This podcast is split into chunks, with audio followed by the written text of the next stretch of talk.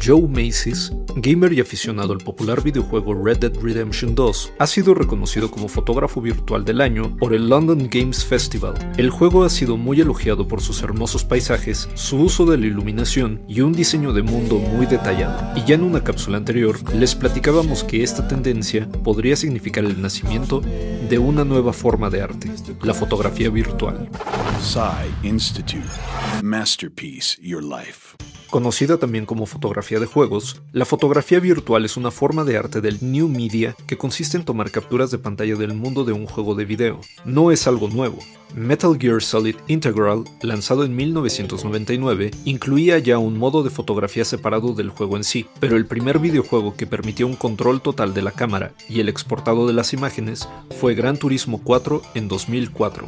Para Hiroaki Yoshike, diseñador de niveles en Kojima Productions y quien trabajó en implementarlo en Dead Stranding, el mayor beneficio del modo de fotografía está en compartir con otros los momentos memorables de un juego.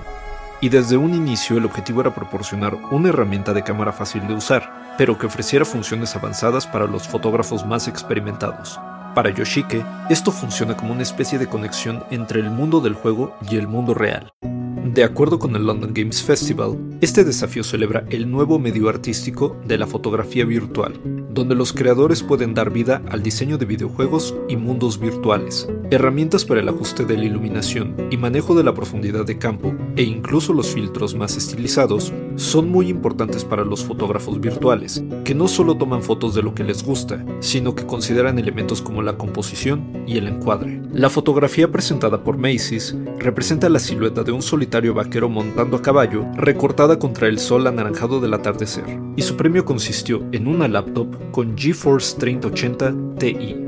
Guión de Antonio Camarillo, con información de Games Radar y Den of Geek. Y grabando desde casa, Arturo Pedraza. Nos escuchamos en la próxima cápsula SAE.